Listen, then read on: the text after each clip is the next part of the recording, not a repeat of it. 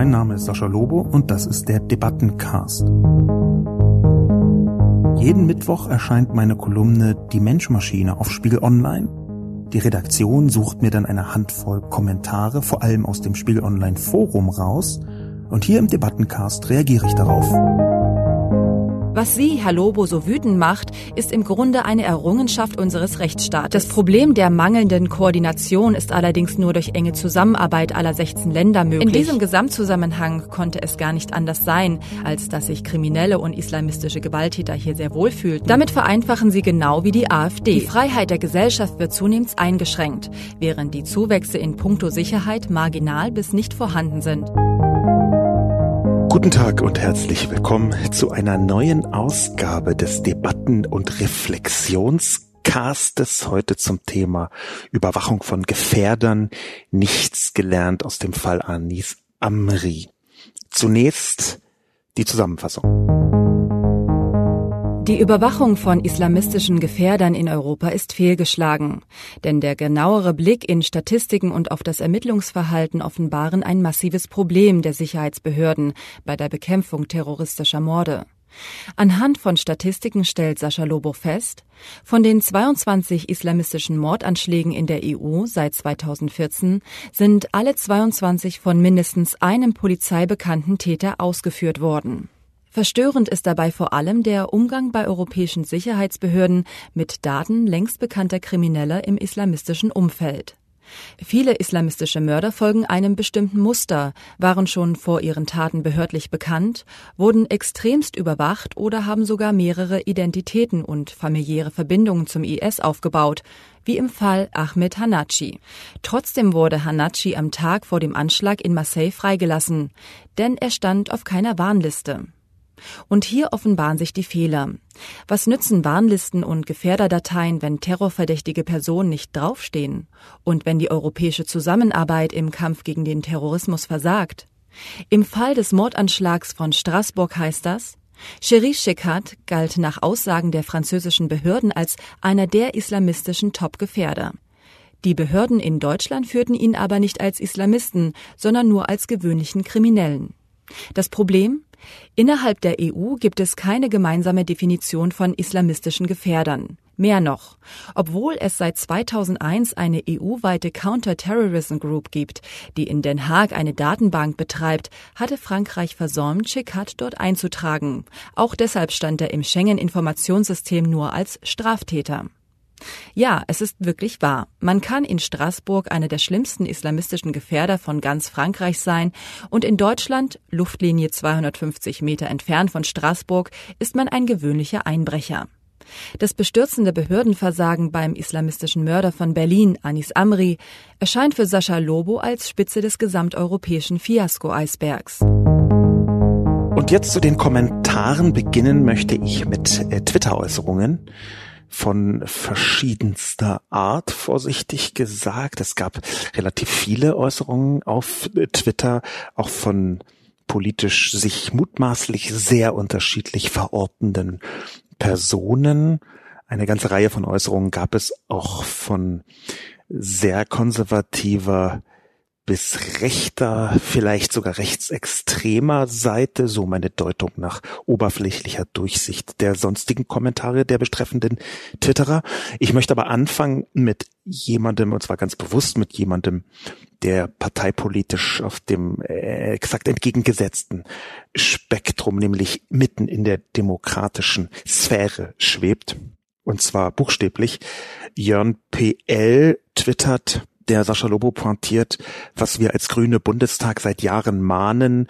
Wir müssen weg von kontraproduktiver Massenüberwachung hin zu besseren Kooperationen auf klaren Rechtsgrundlagen und zielgerichteter, vor allem polizeilicher Abwehr konkreter Gefahren.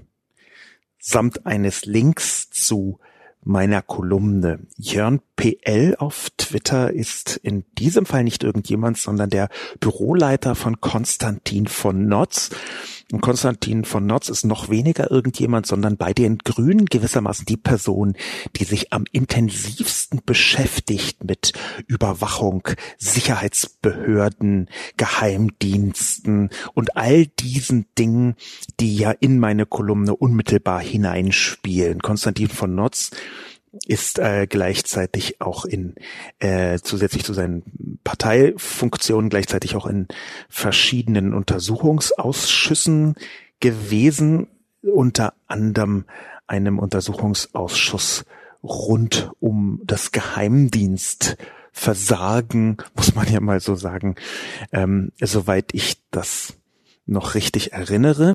Der Jörn PL ist also jemand, der ziemlich präzise, das deswegen habe ich das gesagt, Bescheid weiß, was die grüne Politik angeht. Und der ist also der Meinung, dass meine Kolumne darauf hindeuten würde, was die Grünen selbst sagen. Ich habe das deshalb vorangestellt, weil ich eine interessante Beobachtung gemacht habe, nämlich, dass von sehr unterschiedlichen Seiten, politisch betrachtet, die Menschen, die darüber kommentiert haben, diese Kolumne entweder jeweils als genau auf ihrer Seite betrachtet haben, und zwar sowohl von rechts wie auch von konservativer und linker Seite, wie auch komplett entgegengesetzt. Das heißt, es gab auch Rechte, die gesagt haben, was ist das für eine linke Scheiße? Es gab Linke, die gesagt haben, das ist ja einfach rechter Quatsch. Es gab Linke, die gesagt haben, das ist jetzt aber ganz schön nah an dem, was ich schon länger sage. Und es gab Rechte, die gesagt haben, ja, sage ich ja seit Jahren.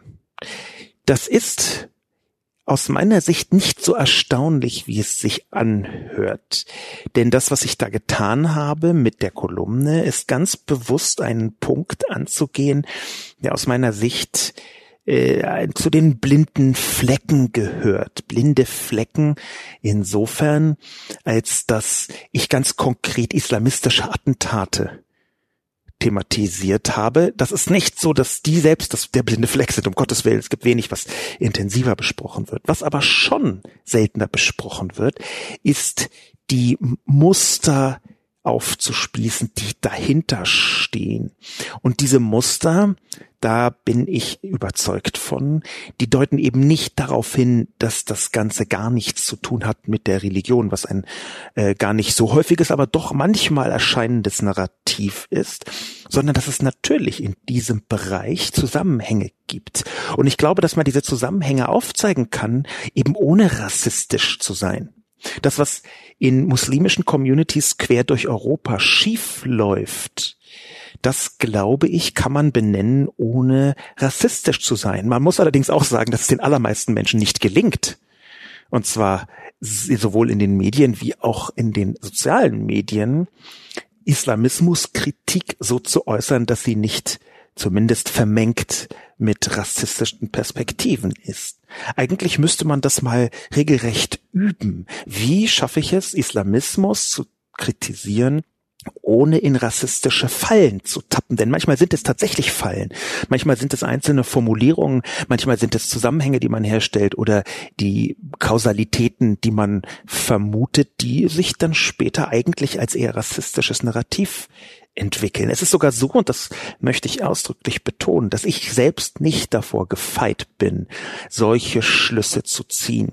Rassismus ist kein großer monolithischer Block, der da steht und wo man entweder drinsteckt oder nicht, sondern Rassismus ist auch etwas, und ich sage das auch weil ich den Rassismus insgesamt nicht verharmlosen möchte.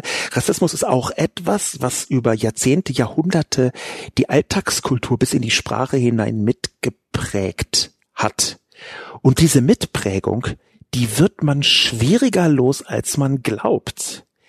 Das ist einfach in der europäischen Kultur, auf die viele Leute total stolz sind und ich glaube, dass sie zu Recht stolz sind, ein sehr wesentlicher Bestandteil, dass man aus einer kolonialistischen Perspektive auf die Welt schaut, dass man die Kolonien im Hinterkopf hat, auch wenn einem das vielleicht gar nicht so bewusst ist, aber die Art und Weise, wie das geschieht, ist in der Sprache tief verankert. Das als Ausgangsbasis, das führt schon mal äh, potenziell nicht in eine besonders günstige Richtung. Und das dann aber in den Details, in den einzelnen Sprachregelungen, in den Begriffen, in den Worten dann doch wieder rassistische Elemente verborgen sind. Manchmal etwas offensichtlicher, manchmal etwas weniger offensichtlich.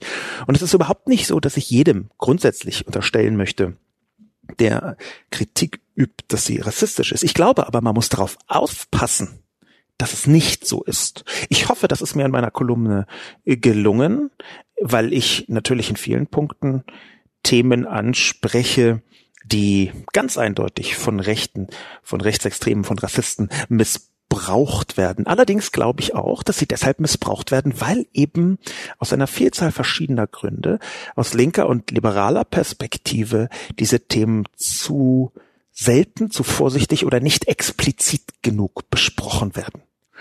Ich glaube zum Beispiel, dass es eben doch einen Unterschied macht, wie ein Täter sozialisiert wurde, wie ein Täter zu dem wurde, was er am Ende ist.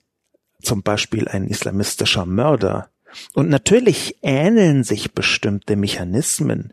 Wir finden Radikalisierung zum Beispiel über das Internet, sowohl auf rechtsextremer Seite wie auch auf islamistischer Seite, den beiden großen Extremismen unserer Zeit übrigens. Aber genau diese Mechaniken, die ist aus meiner Perspektive ziemlich kulturspezifisch, auch wenn die Kulturen äh, in überraschender Weise manchmal auf ähnliche Narrative zurückgreifen. Zum Beispiel die Heldenerzählung, die gibt es in äh, rechtsextremen Kreisen ebenso wie in islamistischen Kreisen. Äh, eine Frauenverachtung ist in beiden Kultursphären sehr offensichtlich eine Abwertung von anders sexuellen oder anders geschlechtlichen Menschen überhaupt zieht sich durch eben bei beiden Extremismen, von denen ich gerade spreche. Aber ich bin trotzdem der Meinung, dass man da dranbleiben muss, die Mechanismen, die zu Terrorismus führen, eigentlich etwas allgemeiner, die zu einem gewalttätigen Extremismus führen, und zwar Rechtsextremismus und Islamismus, dass genau diese Mechanismen benannt werden können und auch sollen. Ich habe diese etwas längliche äh, Anmoderation gewählt, um einen eigenen Tweet zu besprechen von einer Person, die sich Sekina84 nennt auf Twitter. Und Sekina84 scheint nach meiner oberflächlichen Analyse nicht gerade links von der Mitte zu sein. Vorsichtig gesagt, äh, sie twittert, Erkenntnis von Sascha Lobo Spiegel. Von den Attentätern bei 22 islamistischen Terroranschlägen in EU 100% Polizei bekannt, Ausrufezeichen. 91% unter Extremismusverdacht. Wer das vor zwei Jahren, vor einem Jahr, vor drei Monaten mokiert hat, war Nazi-Rechtsfremdenfeindel. Diese Behauptung, die Sekina aufstellt, die ist falsch. Ich glaube, sie ist beweisbar falsch. Und deswegen habe ich diesen Kommentar auch rausgesucht. Denn in meiner Kolumne drin, die ja verlinkt ist bei der Verbreitung äh, äh, dieser Grafik über Twitter. Sie hat eine Antwort auf Twitter an mich gegeben, als ich meine Kolumne verlinkt habe. Mache ich ganz selten, aber diesmal habe ich es getan, zusammen mit dem Schaubild. In der Kolumne drin sind zwei Links. Und der eine Links, der eine Link, haha, der eine Link ist vom 30. März 2016 wo ich nämlich das erste Mal über genau diese Mechanik geschrieben habe. Ich habe ja auch im Artikel geschrieben, dass es im Prinzip der dritte Ansatz einer äh, Perspektive ist, die ich schon häufiger eingenommen habe, nämlich mir anzuschauen, wie sieht's denn im Islamismus so aus? bei den Attentaten, was die Bekanntheit der Behörden angeht. Und der erste Artikel ist von vor über zwei Jahren. Und in dem Moment zerfällt Sekinas ähm, Argumentation, man sei früher rechts gewesen, wenn man das vor zwei Jahren gesagt hätte oder vor drei Monaten oder vor einem Jahr. Ich habe es vor zwei Jahren gesagt, ich habe es vor einem Jahr, anderthalb, vor zweieinhalb und vor anderthalb Jahren gesagt. Und mir ist in der Zwischenzeit nicht aufgefallen, dass besonders viele Rechte gedacht hätten, ich wäre auf ihrer Seite vorsichtig formuliert. Im Gegenteil, die lustigsten Drohungen, Gewaltdrohungen und Todesdrohungen sind eigentlich erst danach entstanden. Davor war das häufiger so Geplänkel, würde ich mal sagen. Insofern kann ich Sekinas Einwurf direkt falsifizieren. Man kann offensichtlich auch solche Statistiken versuchen zu deuten, zu interpretieren, weil das mache ich in den dazugehörigen Artikeln, ohne dass man rechts Nazi Fremdenfeindlichkeit atmet. Aber, und das ist ein sehr wichtiges Aber, genau solche Statistiken können sehr leicht durch Rechtsextreme verwendet werden und werden es natürlich auch. Ich habe das jetzt bei meiner eigenen noch nicht so intensiv gesehen, das kann natürlich noch kommen, aber genau diese Statistiken sind aus meiner Sicht hervorragend dazu geeignet, Details so darzustellen, als gäbe es im Prinzip nur noch eine Lösung. Und hierauf antworte ich, es kann aus meiner Perspektive nicht sein, dass man anfängt, Statistiken, Realität, also die äh, Statistik als, sagen wir mal, zahlenmäßige Annäherung an die Realität. Das muss sie nicht immer sein. Auch Statistiken kann man umbiegen. Aber in diesem Fall würde ich sagen, es ist schon relativ nah an der Realität. Es kann nicht sein, dass man Statistiken als Realitätsabbildung anfängt zu ignorieren, um möglichst niemandem Argumentationen zu liefern. Man kann sie interpretieren, man muss sie interpretieren, man muss Lösungen finden, aber man muss auch für das terroristische Islamismusproblem nicht rassistische Lösungen finden.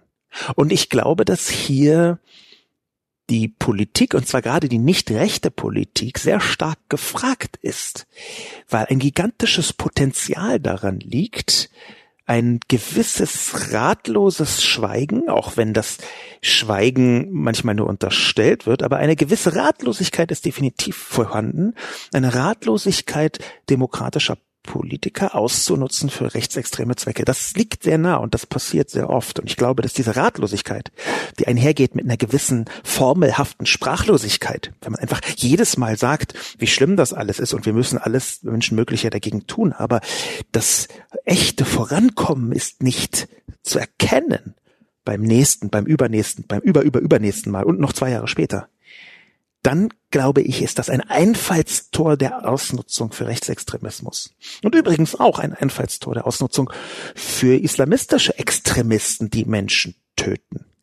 Man darf ja nicht vergessen, das sind Taten, die von einer Zahl von Menschen in Europa regelrecht begrüßt werden. Die Zahl ist klein, aber durch die Grausamkeit Radikalität, durch den Extremismus dieser Taten reicht diese kleine Zahl, um ganze Gesellschaften zu verändern. Und das ist ja auch der Zweck von Terrorismus, so große, ikonische Taten zu verüben, dass Gesellschaften sich dadurch verändern können. Das ist gewissermaßen die medienverwertende Seite des Terrorismus, die immer mit eingeplant wird. Den dritten kurzen Kommentar auf Twitter, den ich einbrauen möchte, der stammt von Florian Klenk. Florian Klenk ist Chefredakteur des Wiener Stadtmagazins Falter. Ich weiß gar nicht, ob die sich noch selbst als Stadtmagazin sehen. Ähm, die sind eigentlich inzwischen eine Art Gegenöffentlichkeit. Ich würde sagen, gemäßigt links liberaler Natur in Österreich eine Gegenöffentlichkeit aus Wien äh, gegen die dortige Regierung, in der ja Erzkonservative mit Rechtsextremen koalieren. Florian Klenk nun schreibt als Antwort auf meinen Tweet. Allerdings darf man den Krimi auch nicht von hinten lesen. Die meisten Straftäter sind polizeibekannt. Und da hat Florian Klenk natürlich absolut recht. Allein das Kriterium Polizeibekanntheit, das würde nicht ausreichen. Die Zahl derjenigen, die polizeibekannt sind, ist natürlich verstörend hoch. Und zwar erstmal ganz ohne jedes weitere Merkmal. Polizeibekanntheit allein würde nicht weiterführen. Aber genau deswegen habe ich auch so viele andere Kriterien mit hineingebracht. Zum Beispiel, dass der Extremismusverdacht so wahnsinnig hoch war. Der Extremismusverdacht bei denjenigen, die das getan haben, die diese Anschläge verübt haben, Mindestens ein Attentäter mit Extremismusverdacht liegt immerhin noch bei 91 Prozent. Und die zwei, die übrig geblieben sind, da war es so, dass dieser Extremismusverdacht hätte aufkommen können, es aber nicht ist. Das ist natürlich jetzt sehr hypothetisch. Gehen wir also weiter auf, aus von 91 Prozent. Hier vielleicht nochmal die Anmerkung für diejenigen, die die Kolumne nicht lesen. Ähm, ich habe alle Daten und Ausgangspositionen und Bestimmungen und auch Namen der Attentäter, die jeweiligen Anschläge selbst in ein großes Dokument online gestellt. Das kann jeder nachvollziehen. Dort sind auch weiterführende Links zu sämtlichen äh, Taten drin. Ähm, man findet diese Auflistung unter der Domain is.gd slash Terroristen mit großem T. is.gd slash Terroristen mit großem T. Dort sind also alle Daten nachvollziehbar. Ich sage auch nochmal im Podcast, das ist vorbehaltlich von Irrtum. Ich habe versucht, nach bestem Wissen und Gewissen alle Attentate, alle Anschläge mit Mordopfern in der EU von Islamisten aufzuzählen. Es kann aber immer sein, dadurch, dass die verschiedenen ähm, Aufzählungen, die es im Netz gibt, angefangen von Wikipedia zu bestimmten Medien in Frankreich, ähm, deutschen Medien, dass die natürlich auch nicht zwingend vollständig sein müssen. Kann es also sein, dass mir etwas durchgerutscht ist? Ich glaube es zwar nicht, aber es kann immer sein, das muss man dazu sagen. Dieser Einwurf von Florian Klenk, den möchte ich trotzdem noch etwas ernster nehmen, denn er greift unmittelbar hinein in die implizite These, die ich ja gar nicht ganz offen transportiere, aber die implizite These, man hätte das alles verhindern können. Ich glaube nicht, dass man das alles hätte verhindern können. Und deswegen gehe ich, angefangen von der Überschrift bis hin zum Hauptteil des Textes, ja auch gar nicht in die globale Verhinderbarkeit, sondern stelle die einzelnen Punkte hin heraus, wo sehr eindeutig eine Verhinderbarkeit hätte vorliegen können, wie zum Beispiel bei Ahmed Hanachi oder noch viel krasser bei Anis Amri oder eben auch bei dem Attentäter von Straßburg, bei Cherif Chakat, der Mann, der so absurd viele Identitäten mit sich herumgetragen hat, der Mann, der 27 Mal verurteilt worden ist für 67 bewiesene Straftaten, das fasst sich ja in meiner Statistik zwar unter Polizei bekannt, das ist aber etwas ganz anderes als Polizei bekannt, weil halt mal jemand ähm, zwei Äpfel geklaut hat in einem Supermarkt oder schwarz gefahren ist und die Strafe nicht bezahlen konnte. Auch das ist ja jetzt irgendwie Polizeibekanntheit. Das sind andere Kategorien der Polizeibekanntheit. Es ist ja auch einfach so, dass Sherif Chakat ein islamistischer Top-Gefährder war.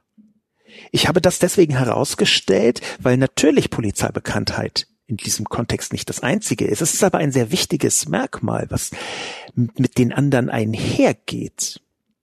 Mit diesem Vorwissen möchte ich in die Kommentare aus dem Spiegel Online Forum hineingehen. Da fange ich an mit das Fred. Das Wichtigste fehlt in der Statistik. Wir haben in Deutschland und Europa mehr Polizeibehörden, Verfassungsschutzämter und Geheimdienste als terroristische Anschläge. Diese sind untereinander kaum vernetzt, sehen sich teilweise als Konkurrenten und haben effektive Zusammenarbeit nie geübt. So wie Deutschland ein Paradies für Kleinkriminelle ist, weil eine erfasste Straftat schon ein paar Kilometer weiter nicht mehr im Computer auftaucht, so macht es das Ganze für Terrorismus noch einfacher. Man verteilt seine Kontakte auf mehrere Länder und ist prompt unterm Radar. Immer in der Gewissheit, die jeweilige Einzeltat pro Bundesland reicht fast nie zum Haftbefehl. Was Sie, Herr Lobo, so wütend macht, ist im Grunde eine Errungenschaft unseres Rechtsstaates. Gefährder bedeutet, man schließt aus bestimmten Verhaltensweisen und Kontakten, dass jemand Anschläge planen könnte. Ohne ausreichende Indizien, die schlüssig und sicher zusammengetragen sind, kommt hier keiner so einfach in Haft. Das Problem der mangelnden Koordination ist allerdings nur durch enge Zusammenarbeit aller 16 Länder möglich. Dazu eine von allen Staaten getragene Polizeibehörde, die EU-weit agieren kann. Mich wundert, dass Sie, Herr Lobo, als quasi einer der Netzerklärer bei Spiegel Online kaum darauf eingehen, dass es selbst innerhalb der Länder riesige Probleme bei der Datenübermittlung gibt. Vielleicht gehen Sie ja Sonntag auf die technischen Probleme ein, die jede Ermittlung verkompliziert. Lieber das Fred, exakt das tue ich jetzt nicht nur durch die Erwähnung Ihres Kommentars, den ich, äh, wo ich sehr dankbar bin, dass Sie die verschiedenen Aspekte herausgearbeitet haben, sondern auch das, was ich in der Kolumne so offensichtlich nicht erwähnt habe. Ich habe es deswegen nicht erwähnt, weil ich zum einen schon eine Vielzahl von Kolumnen darüber geschrieben habe, wie grauenvoll die IT ist und wie häufig eine schlechte IT bei Sicherheitsbehörden dazu führt, dass man sich absurde neue Überwachungsmechaniken genehmigen lässt, politisch fordert, ohne auch nur im Ansatz die Effizienz der vorhandenen Maßnahmen auszuschöpfen. Darüber habe ich häufiger geschrieben, aber es ist natürlich richtig, dass ich das auch hier hätte reinmachen können. Ich habe es absichtlich nicht getan, weil ich ehrlicherweise fand, dass es etwas ablenkt von dem eigentlichen Punkt, den ich machen möchte. Allerdings ist es komplett wahr, wenn ich die katastrophale Zusammenarbeit der Behörden beklage, die übrigens auf Kosten uns unser aller geht, auf unser aller Kosten deswegen geht, weil damit mit dieser katastrophalen Zusammenarbeit der Behörden auch noch Massenüberwachung gerechtfertigt wird. Wenn ich also davon spreche, dann muss ich, wie das Friedrich richtig sagt, davon sprechen, dass die IT in den Sicherheitsbehörden eine totale Katastrophe ist. Und wir reden hier von einer Katastrophe in einem Ausmaß, wie man es sich in einem Industrie, einem reichen Industrieland wie Deutschland kaum vorstellen kann. Es beginnt damit, dass auch wenn die Polizei Gewerkschaften, von denen manche etwas zweifelhaft sind, das als ständiges Banner herumtragen, trotzdem, obwohl sie das sagen, stimmt es, dass in vielen Ländern die Sicherheitsbehörden kaputt gespart worden sind. Das ist einfach faktisch erstmal so hinzunehmen. Seit Anfang des Jahrtausends zum Beispiel wurde in einzelnen Bundesländern bis zu 30 Prozent Polizeipersonal abgebaut. Eine Zahl, die mir ein Polizeifunktionär mal in einem Gespräch erzählt hat. Der Punkt ist schon, wir haben bis vor ganz kurzer Zeit, nämlich eigentlich bis zum Anfang von größeren terroristischen Sicherheitsproblemen durch islamistische Terroristen in Deutschland, eigentlich dieses Mantra gehabt, äh, kleiner, schlanker Staat, muss alles effizienter sein, wieso sind denn da so viele Leute in der Wache und so weiter und so fort. Und zwar übrigens auch und gerade von konservativer Seite, als konservativ noch ein bisschen weniger in Richtung Law and Order gegangen ist, jedenfalls beim Handeln und ein bisschen stärker in Richtung, wir müssen den Staat klein sparen. Gibt's ja heute noch Leute, die so drauf sind. Insofern ist natürlich das, was ich in der Kolumne geschrieben habe, wie das Fred sehr richtig anmerkt, auch ein Problem, dass die Technik in vielen Behörden, das gilt nicht nur für Polizei, sondern auch etwa für die Jurisdiktion, bis zu den Staatsanwälten hin, ist die Technik in vielen Behörden eine totale Katastrophe.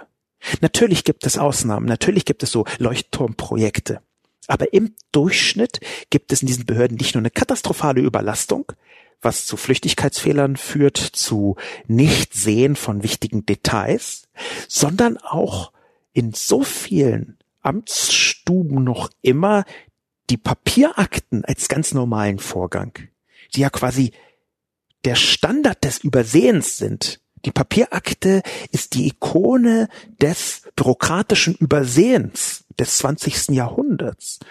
Sie ist ja nicht durchsuchbar. Es gibt ja für Papierakten kein Papiergoogle oder so und auch keine Papiersuche. Das heißt, eine Papierakte ist dazu gemacht, dass man was übersieht. Selbst wenn es der Job ist, nichts zu übersehen. Das nur nebenbei. Vielen Dank für diesen wichtigen Hinweis, dass Fred, der Nebenkommentar, auf den ich noch eingehen möchte bei das Fred, der ist häufiger gekommen, beziehungsweise ein paar Mal gekommen der war nur mit zwei oder drei Sätzen skizziert, nämlich Gefährder bedeutet, man schließt aus bestimmten Verhaltensweisen und Kontakten, dass jemand Anschläge planen könnte. Und das Fred hat hier ziemlich deutlich gemacht, dass er das als eine Art Errungenschaft unseres Rechtsstaates sieht. Und ich, ich finde, dass das eine berechtigte Sichtweise ist. Mehr noch, äh, Gefährder ist ein, ein Wort, was eine gewisse Problematik in sich darstellt. Diese gewisse Problematik, die ist aufgespießt worden von einem Mann, dessen Job geradezu die Problematik von Worten darstellt. Er hat, er heißt Kai Biermann, arbeitet bei Zeit Online und hat einen Blog namens Neusprech zusammen mit Martin Hase, meines Wissens beim Chaos Computer Club, gebaut.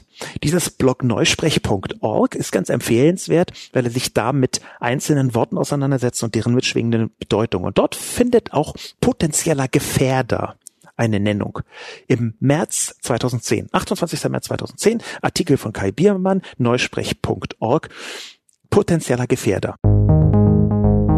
Steigerungsform.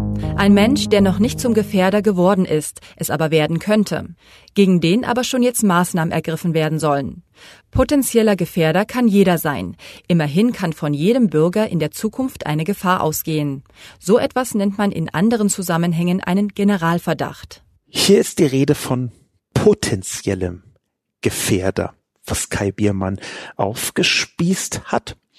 Und in der Tat ist das sozusagen die doppelte Ableitung, die noch etwas problematischer ist, aber die Richtung von dem, was Kai Biermann hier aufgezeigt hat, diese Richtung, die geht auch in das, was der Kommentator das Fred gesagt hat, nämlich, dass bei Gefährdern eigentlich etwas mit drin steckt, was man noch fassen müsste unter Unschuldsvermutung. Ich glaube nun, Unschuldsvermutung übrigens ein Begriff, der häufiger gekommen ist in den Kommentaren.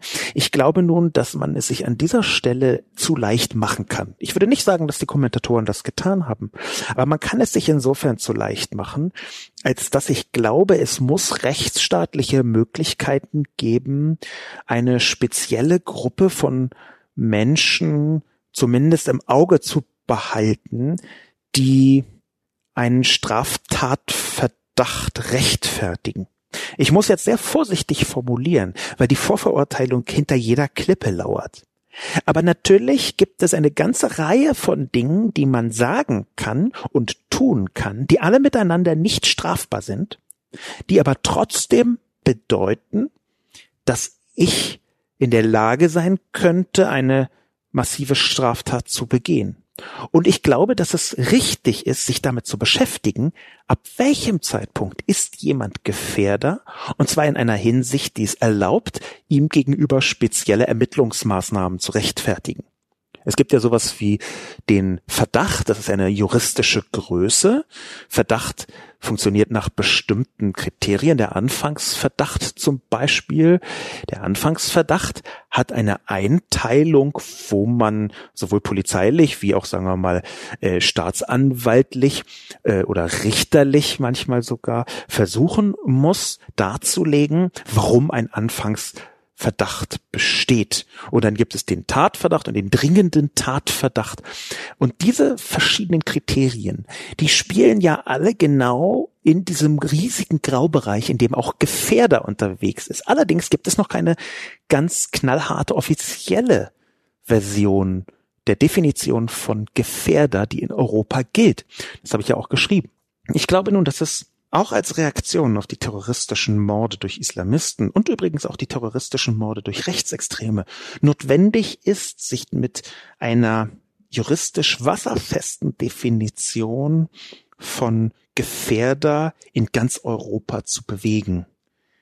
Ich glaube nämlich, dass es essentiell ist, diejenigen polizeilich zu behandeln und ja auch zu überwachen, bei denen ein konkreter Anlass besteht. Das, wogegen ich mich immer wieder heftig ausgesprochen habe, ist die anlasslose Massenüberwachung.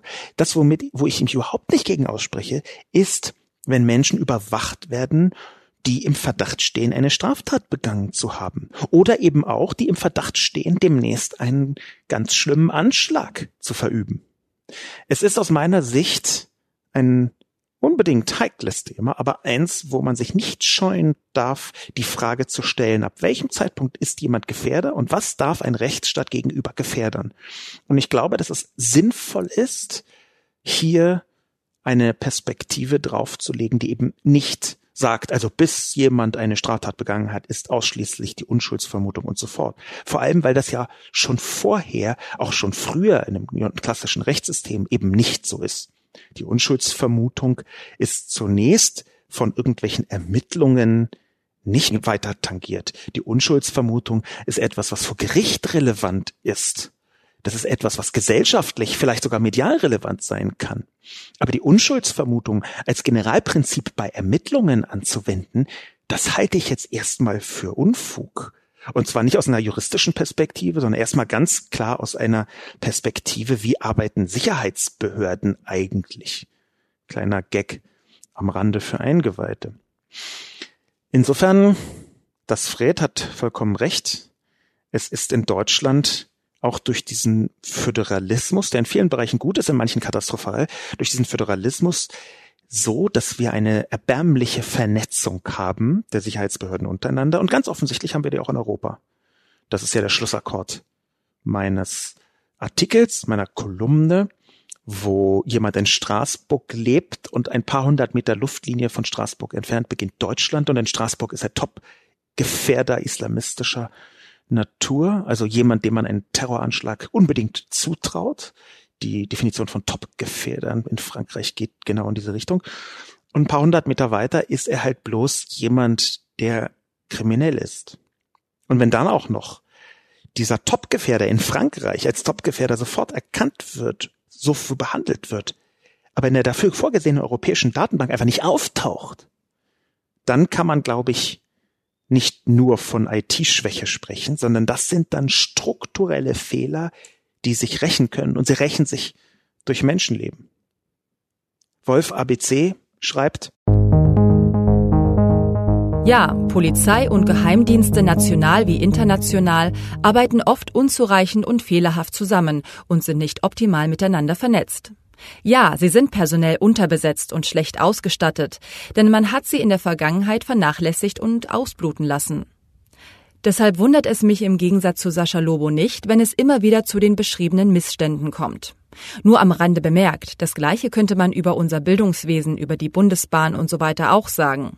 Aber die da jetzt jammern, gehören auch zu denen, die an der Misere eine Mitschuld tragen. Sicherheit war in der Vergangenheit in der gesamten Presse, auch im Spiegel und in der Politik von Linken und Grünen ein, da sind wir fies vor Thema und man meinte allgemein, man solle das Geld für sinnvollere Aufgaben ausgeben.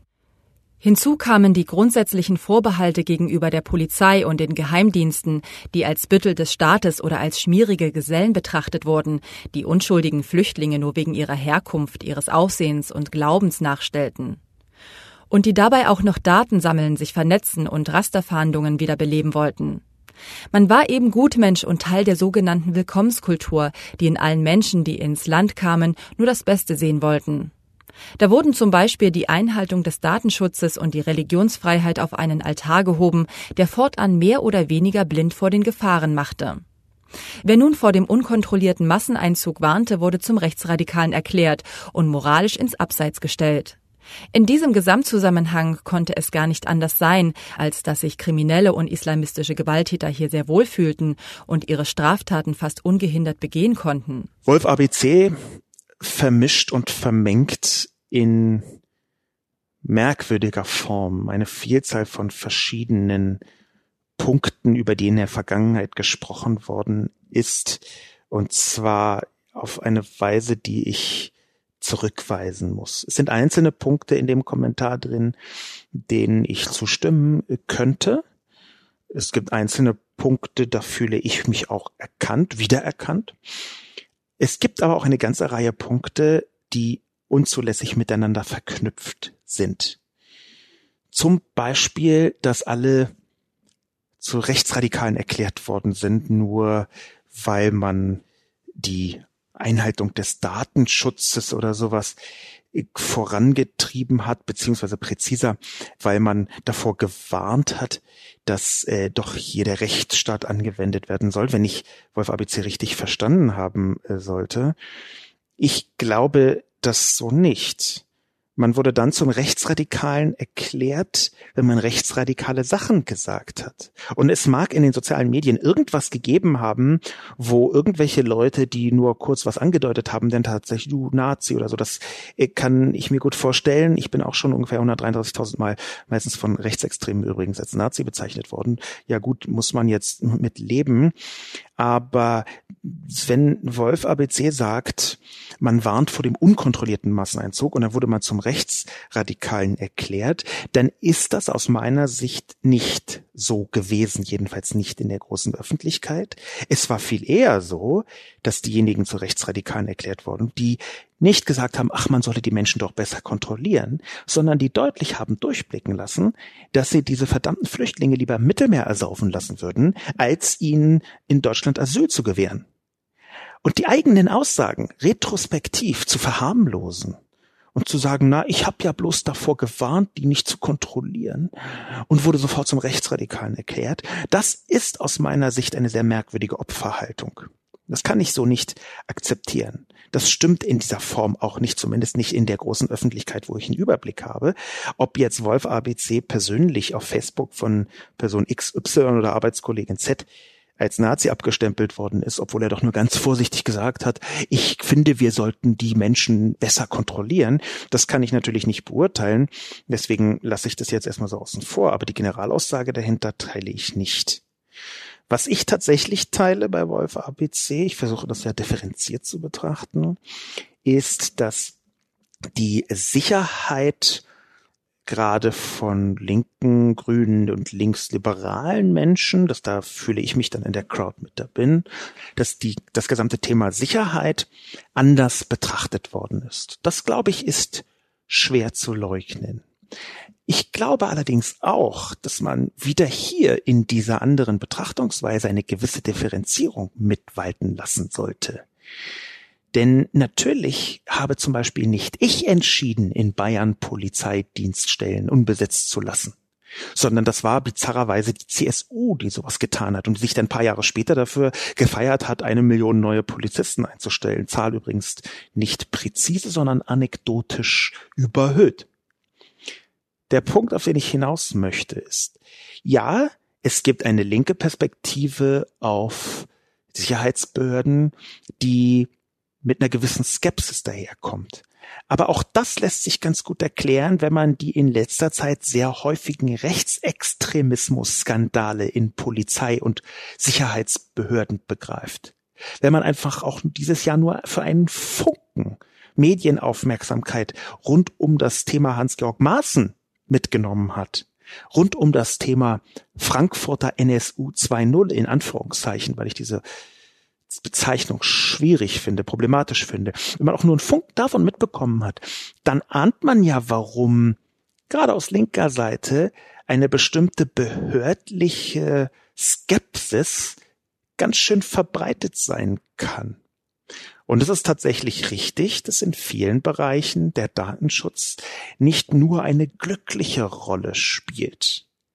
Es gibt ganz konkret einen Fall, der, ich würde jetzt nicht sagen, dass das ähm, die Schuld des Datenschutzes sei.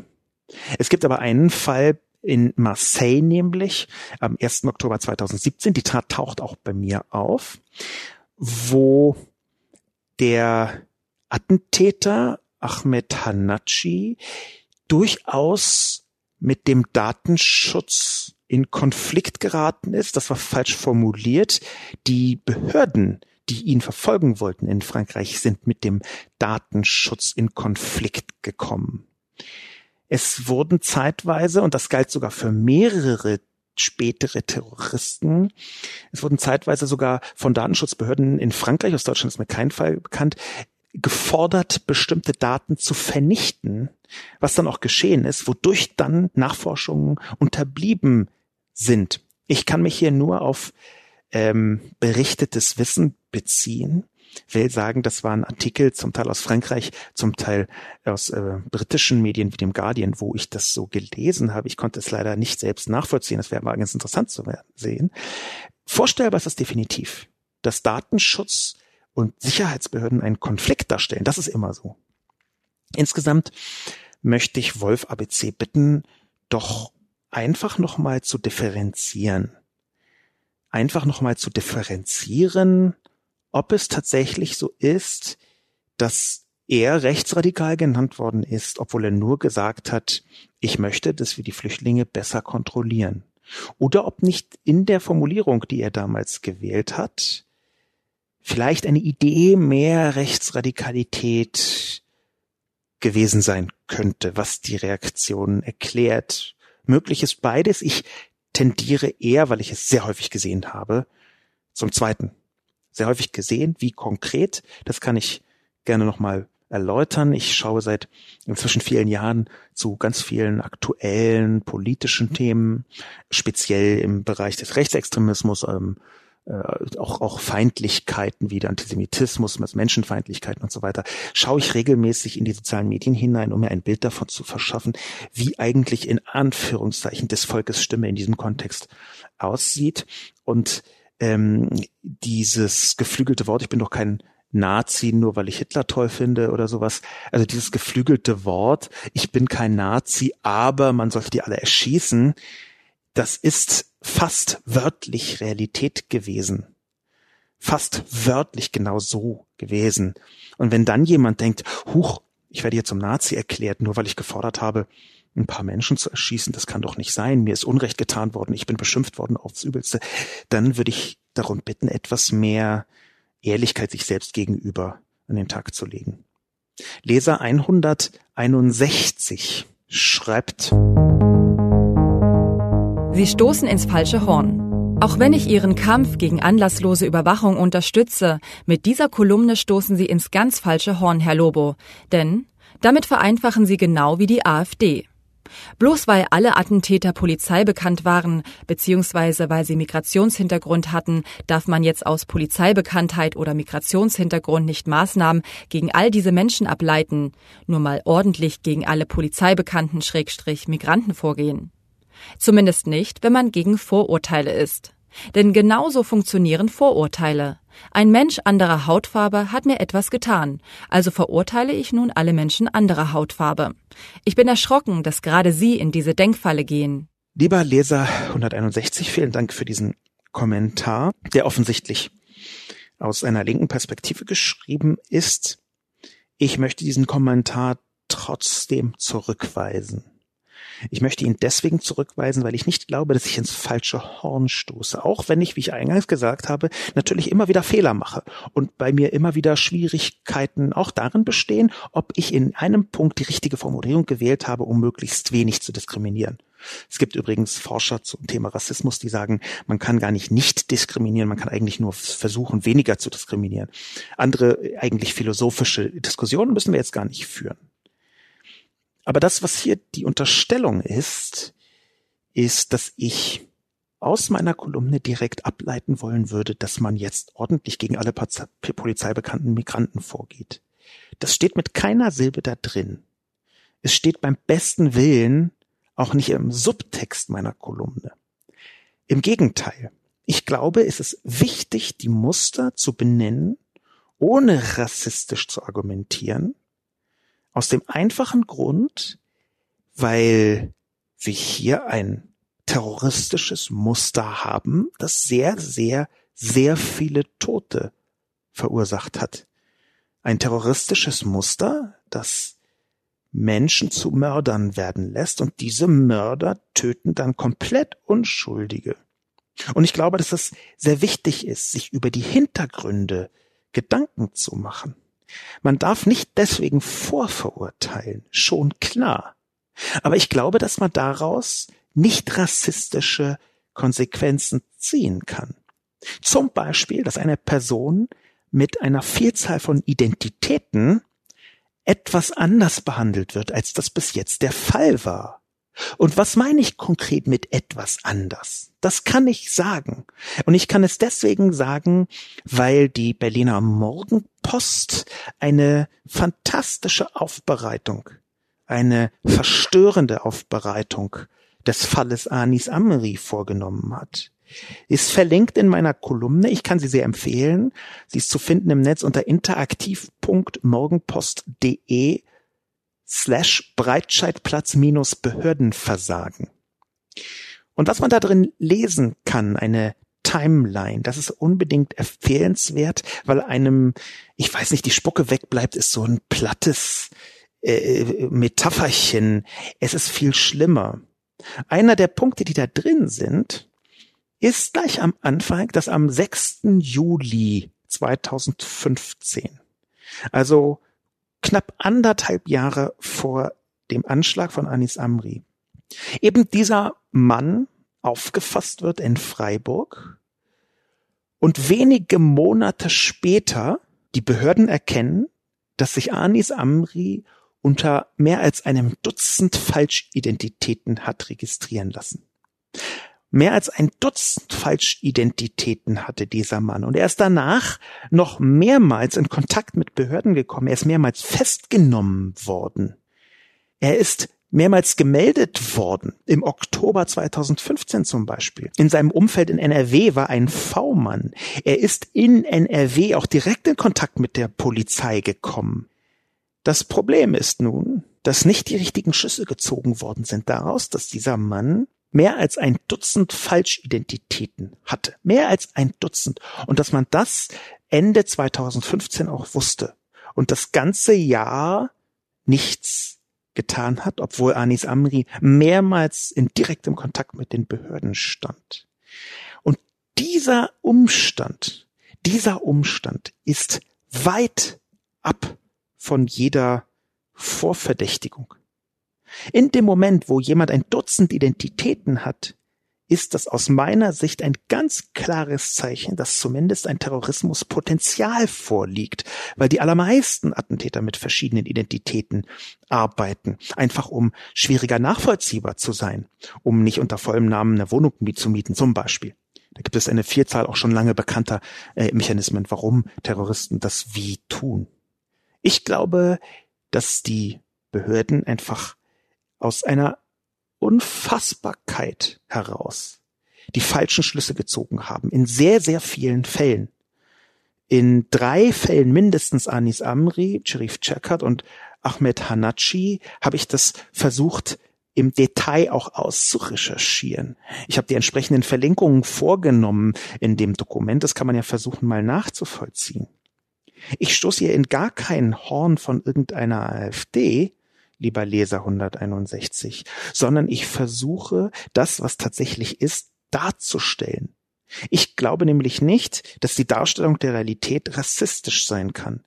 Was rassistisch sein kann, ist, wenn man aus der Realität oder etwa Statistiken, die eine Realität beschreiben soll, rassistische Schlüsse zieht. Diese Schlüsse sind aber gar nicht in meiner Kolumne. Das war übrigens häufiger bei Lesern, die dann äh, so ein bisschen flapsig geschrieben haben, ja, und was sollen wir jetzt machen? Äh, alle alleinstehenden Islamiste, äh, islamischen Menschen mit Migrationshintergrund, die mit Polizeibekanntheit an die Heizung ketten oder so. Ich äh, paraphrasiere nur, das kam häufiger. Aber das ist nicht, was ich fordere. Das, was ich einfordere, ist, dass man aus dem Fall Anis Amri lernt. Und wenn man das getan hätte, dann glaube ich, hätte es einen Fall Sherif Cherkat nicht so leicht gegeben. Das ist, das gebe ich gerne zu, im Nachhinein leichter gesagt und von meinem außerordentlich weichen Schreibtischstuhl auch leichter gefordert.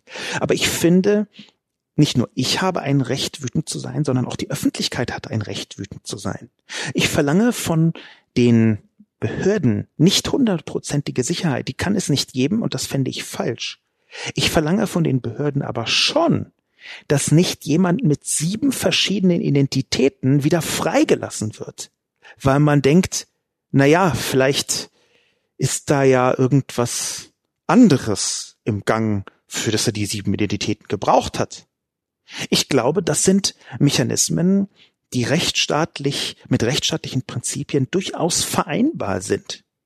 Denn eine gewisse Sicherungsfunktion des Staates gehört natürlich auch zum Rechtsstaat. Ich verurteile überhaupt nicht alle anderen Menschen mit einer Hautfarbe. Ich möchte keine neue Rasterfahndung für Menschen mit Migrationshintergrund. Was ich möchte, ist, dass man die vorhandenen Daten und Polizeibekanntheit und Extremismusverdacht sind vorhandene Daten. Die habe ich mir nicht ausgedacht, sondern die sind von den Behörden so veröffentlicht worden. Dass diese vorhandenen Daten richtig ausgewertet werden, von den richtigen Stellen, die sich richtig vernetzen und die anschließend die richtigen Schlüsse daraus ziehen. Das ist das, was ich fordere. Eigentlich fordere ich das Gegenteil davon, pauschale Lösungen über Hautfarben zu realisieren. Denn ich fordere ein Vorgehen anhand von konkreten Daten.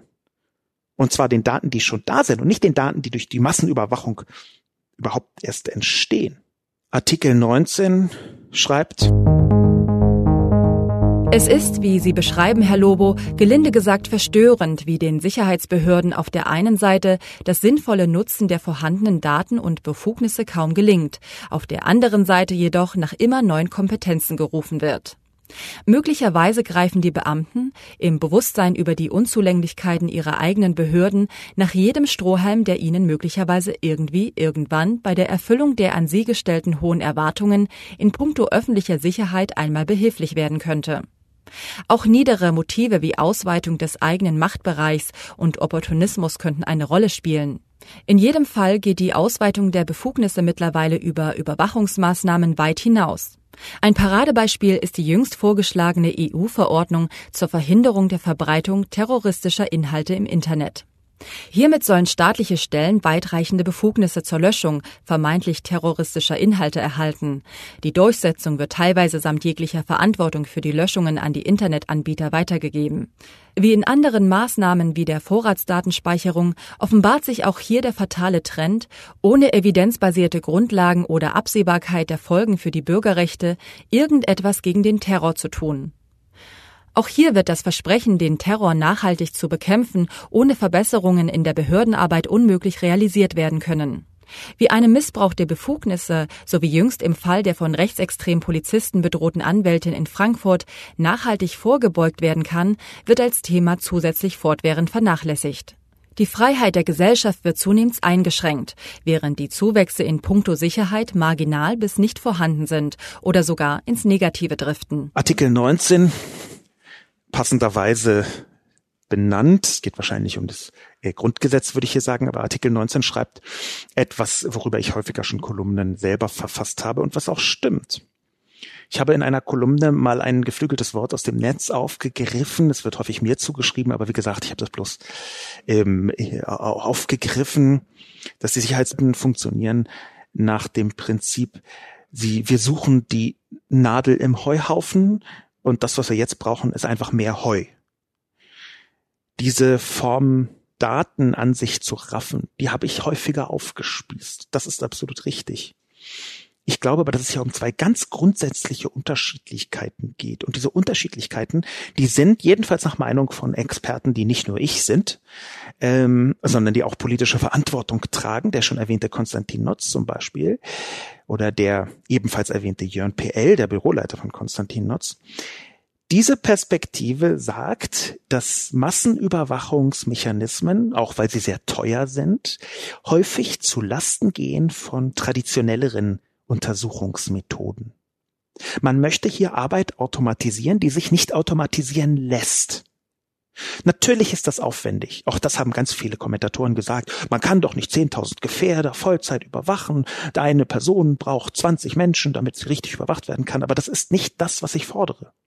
Es ist auch nicht das, was ich fordere, wenn Leute mir unterstellt haben, ich würde hier den Polizeistaat wollen. Das Gegenteil ist der Fall. Aber ich weiß, dass genau dieser, wie Artikel 19 hier richtig sagt, genau dieser Hebel immer wieder angewendet wird. Wir haben Anis Amri nicht bekommen, also brauchen wir die Vollaufzeichnung von allen Telefongesprächen der letzten 30 Jahre.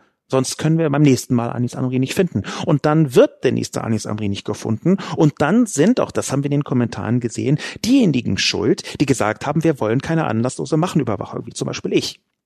Das, wogegen ich bin, ist mehr anlasslose Überwachung und die anlassvolle Überwachung weiter auf dem offensichtlich nicht besonders guten Niveau zu belassen. Das ist das, wogegen ich bin. Das ist das, warum ich wütend bin. Das ist der Grund, warum da drüber steht, dass offensichtlich auf Anis Amri nicht besonders viel gelernt worden ist. Und Überwachungsmaßnahmen, staatliche Überwachungsmaßnahmen zumal, die kennen eigentlich nur eine, eine Richtung. Sie werden immer intensiviert. Zu dem Punkt könnte übrigens mal noch gut anmerken, das hätte ich vielleicht sogar in die Kolumne schreiben können, dass seit den Anschlägen 2015 in Frankreich die Überwachung extrem ausgebaut worden ist, und zwar gerade die anlasslose Massenüberwachung, extrem ausgebaut, und trotzdem kommt ein Sheriff Chakat und verübt ein Attentat. Ich glaube, das, was man daraus schließen kann, ist, wir müssen viel besser, präziser, vernetzter, klüger mit den längst vorhandenen Daten über tatsächliche Straftäter mit einem Extremismuspotenzial umgehen. Und wir können dieses große Getöse rund um die anlasslose Massenüberwachung der Marke Ich habe ja nichts zu verbergen. Wir können das dramatisch zurückschneiden. Ganz offensichtlich, und das hat ein Kommentator auch gesagt, ganz offensichtlich haben die Behörden jetzt schon zu viele Daten, um damit richtig umgehen zu können. Ich weiß nicht, ob das in dieser Dimension auch so stimmt. Es wäre aber eine plausible Vermutung. Und trotzdem wird man wieder hören beim nächsten Mal, wir brauchen noch mehr Daten, wir brauchen noch heftigere Daten, wir brauchen noch größere Daten. Der Abschlusskommentar von Jiriki. Wütend ja, aber was ist Ihr Fazit?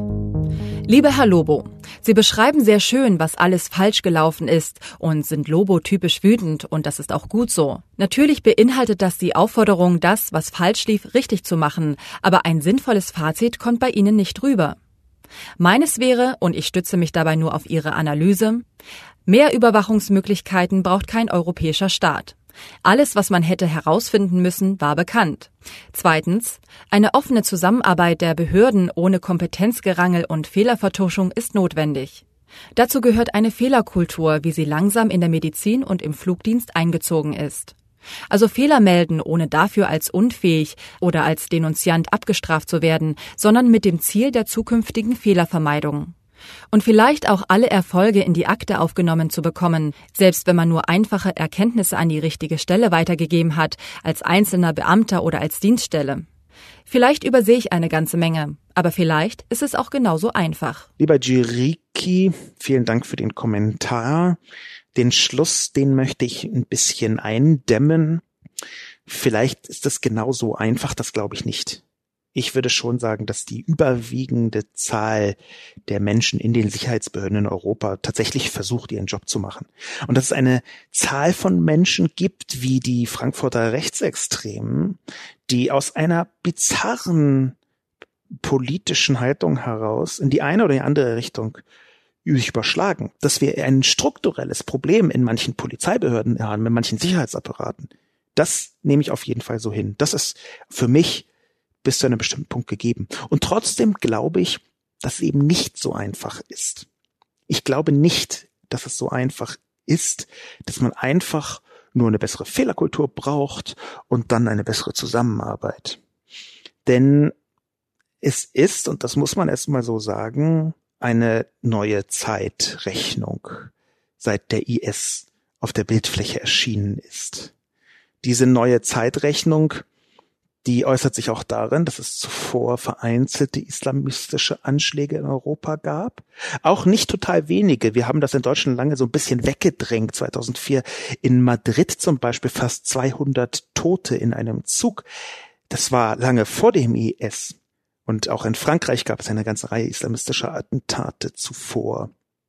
Aber wir waren in Deutschland schon so ein bisschen außen vor und das hat man in der allgemeinen Stimmung auch gemerkt, auch in den Haltungen der verschiedenen Parteien dazu, übrigens auch in den Haltungen der Netzaktivisten. Ich kenne noch eine ganze Reihe von Leuten, die haben bis vor wenigen Jahren, mehr oder weniger bis Anis Amri, aber eigentlich schon bis 2015, noch so argumentiert, es hat in Deutschland ja noch nie einen islamistischen Anschlag mit Toten gegeben. Warum sollen wir also Massenüberwachung? Ich habe das immer vermieden, das zu tun. Ich habe versucht, anders zu argumentieren. Nicht, weil ich so wahnsinnig hellsichtig bin, sondern weil ich einfach weiß aus der Erfahrung, dass solche Argumente irgendwann total detonieren können. Ähm, das ist also, also glaube ich, eher ein, ein, sehr schlechtes Argument. Damit ist bisher nicht passiert, also brauchen wir X oder Y nicht. Das ist fast immer ein schlechtes Argument. Aber ich glaube nicht, dass es einfach ist ich glaube, wir haben, wie gesagt, spätestens seit 2015 eine neue Zeitrechnung, was Terrorismus angeht, eine neue Zeitrechnung, auch was Extremismus im islamistischen, übrigens auch im rechtsextremen Bereich angeht. Und ich habe keine einfache Lösung. Jiriki, Sie fragen, was mein Fazit ist.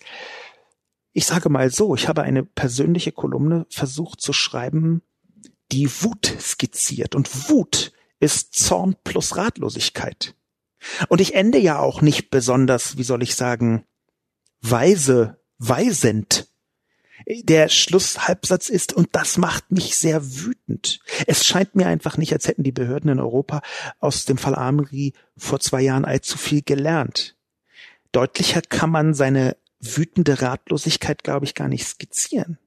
Ich habe nicht unbedingt ein Fazit. Ich weiß noch nicht mal, ob es ein Fazit über das macht halt weniger Fehler, vernetzt euch besser hinaus gibt. Aber auch diese beiden Bereiche, macht weniger Fehler, äh, vernetzt euch besser, sind gar nicht so einfach umzusetzen. Sie sagen, Jiriki, zu Recht, man braucht eine Fehlerkultur und da würde ich total mitgehen. Aber gleichzeitig zu sagen, Fehler sollten nicht passieren, weil sonst sind Terroristen da und wir brauchen eine Fehlerkultur, das widerspricht sich. Insofern, ich bin nicht so einfach sicher, ob wir allein dadurch, dass hier was schiefgelaufen ist, aus Delamain einfach fantastische Gegenmaßnahmen rausstellen können. Im Gegenteil, ein Teil meiner Ratlosigkeit bezieht sich auch darauf, dass ich zwar immer gegen diese Massenüberwachung gekämpft habe, aber auch immer dachte, na ja, sie ist zwar grundgesetzwidrig in vielen Fällen. Das ist jedenfalls meine Perspektive. Ob das stimmt oder nicht, werden wir demnächst in verschiedenen Gerichtsurteilen sehen. Aber sie widerspricht aus meiner Sicht zumindest dem, was Grundrechte der Menschen sein sollten. Aber vielleicht kann sie ja trotzdem funktionieren. Das ist zugegeben etwas, was ich so im Hinterkopf hatte, was jetzt nicht bewirkt hätte, dass ich auf einmal Überwachungsfan bin. Aber es kann ja sein. Nur Heute muss man sagen, es hätte sein können. Denn diese vielen Überwachungsmöglichkeiten, die immer wieder gegen den Widerstand von Netzmenschen eingeführt worden sind, die haben ganz offensichtlich eben nicht dazu geführt, bestimmte Mechanismen abzustellen, die schon vorher da waren. Bestimmte Mechanismen bei Anis Amri, die jetzt wieder bei Sherif Chakat zu sehen waren. Und in der Zwischenzeit hat man speziell in Frankreich eine ganze Reihe von Überwachungsmethoden eingeführt. Ich glaube, dass diese Diskussion uns nicht nur noch eine ganze Weile begleiten wird, klar, sondern ich glaube auch, dass es sein kann, dass es hier keine einfache Lösung gibt. Es kann sein, und das sage ich nicht gerne, dass man hier einen Tod sterben muss, und ich hoffe, das wird mir nicht als Sarkasmus ausgelegt, sondern dass hier ein Punkt drin ist in diesem ganzen Komplex zwischen Überwachung, Behördenvernetzung, Informationsaustausch, Grundrechte, Terrorismus islamistischer Art und in Detail dann auch rechtsextremer Art, dass in diesem ganzen Bereich ein Punkt ist oder mehrere Punkte sind, die nicht so leicht vereinbar sind, wie man das vielleicht hofft. Ich glaube, dass es genau nicht so einfach ist. Und mit diesem leichten drahtlosen Schluss weniger wütend als die Kolumne, aber doch ratlos, möchte ich meine Kolumne, meinen Podcast zur Kolumne schließen. Mein Name ist Sascha Lobo. Vielen Dank fürs Zuhören und wunderschöne Weihnachten gewünscht. Trotzdem.